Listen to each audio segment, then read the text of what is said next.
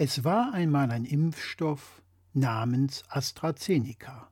Dieser erhielt durch die Europäische Arzneimittelagentur Ende Januar seine uneingeschränkte Zulassung für die Länder der Europäischen Union. Einzig in Deutschland gab es Einschränkungen. Die Ständige Impfkommission empfahl diesen Impfstoff nur bei Menschen unter 65 Jahren einzusetzen. Am 11. März passiert dann etwas ganz Bemerkenswertes. Die Ständige Impfkommission gibt AstraZeneca nun auch für über 65-Jährige frei. Am selben Tag stoppt Dänemark die Impfungen mit AstraZeneca, da es den Verdacht gibt, dass es in seltenen Fällen bei der Verabreichung dieses Impfstoffs zu Hirnvenenthrombosen kommen kann. Die Niederlande, Bulgarien und Island schließen sich dem Impfstopp an. Kurze Zeit darauf folgen Frankreich, Spanien, Portugal, Italien, Slowenien sowie Luxemburg. In Deutschland wird AstraZeneca weiterhin verimpft. Erst am 15. März tritt auch hier der Impfstopp ein.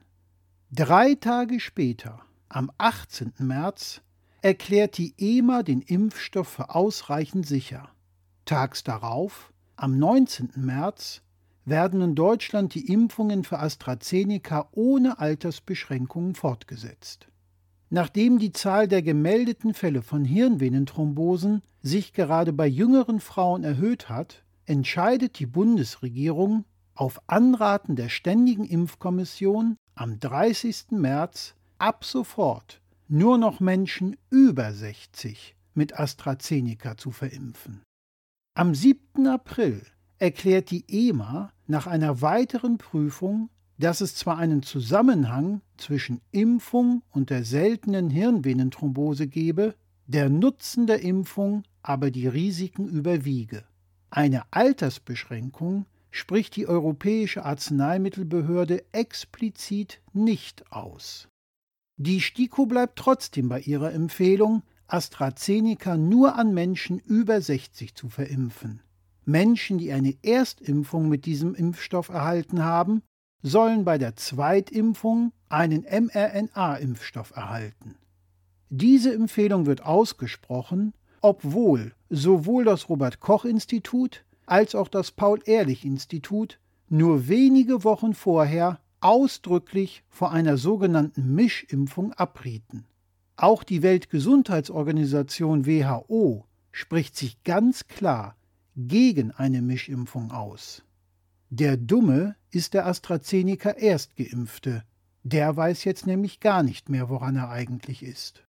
Aber es gibt ja bekanntlich für alles eine Steigerung.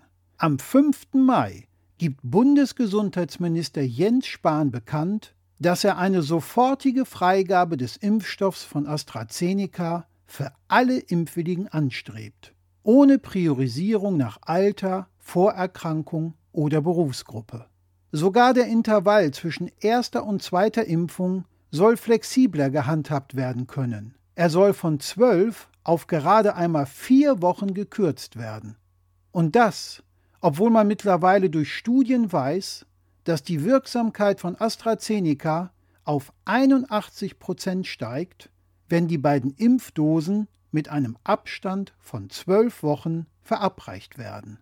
Bei einem Abstand von weniger als sechs Wochen liegt die Wirksamkeit laut einem Forschungsbericht im Fachmagazin The Lancet hingegen gerade einmal bei 55 Prozent. Diese Erkenntnis wird nun plötzlich völlig ignoriert. Auf einmal ist auch nicht mehr davon die Rede, dass bei der Zweitimpfung unbedingt ein mRNA-Impfstoff verimpft werden muss. Die Empfehlung der Ständigen Impfkommission scheint von Knall auf Fall unbedeutend zu sein. Man fragt sich natürlich, wie kann das sein? Nun, wer sich jetzt mit AstraZeneca impft, wäre bei dem bisherigen zwölfwöchigen Abstand erst Ende August vollständig geimpft und würde einige seiner Grundrechte zurückerhalten.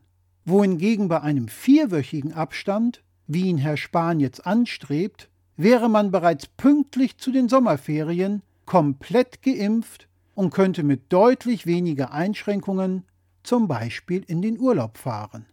Unabhängig von der Hirnthrombosengefahr und der Wirksamkeit des Impfstoffes wird jetzt also jeder deutsche Impfendverbraucher zur Nadel gebeten. Pünktlich zu den Sommerferien und den heiß ersehnten Urlaubsreisen haben wir dann einen deutlichen Zuwachs an Menschen, die mit ihren Impfausweisen wedelnd auf ihre Rechte als vollständig geimpfter pochen werden. Dass darunter etliche sein werden, die nur einen Bruchteil des möglichen Impfschutzes sowohl für sich als auch für andere vorweisen können, wen interessiert das schon? Nur ein Schelm, der hierbei denkt, dass die virologische Vernunft den wirtschaftlichen Interessen zum Opfer fiel. Wer ein bisschen länger nachdenkt und eins und eins zusammenzählen kann, wird sich hingegen resignierend nur noch wundern, dass er sich wundert.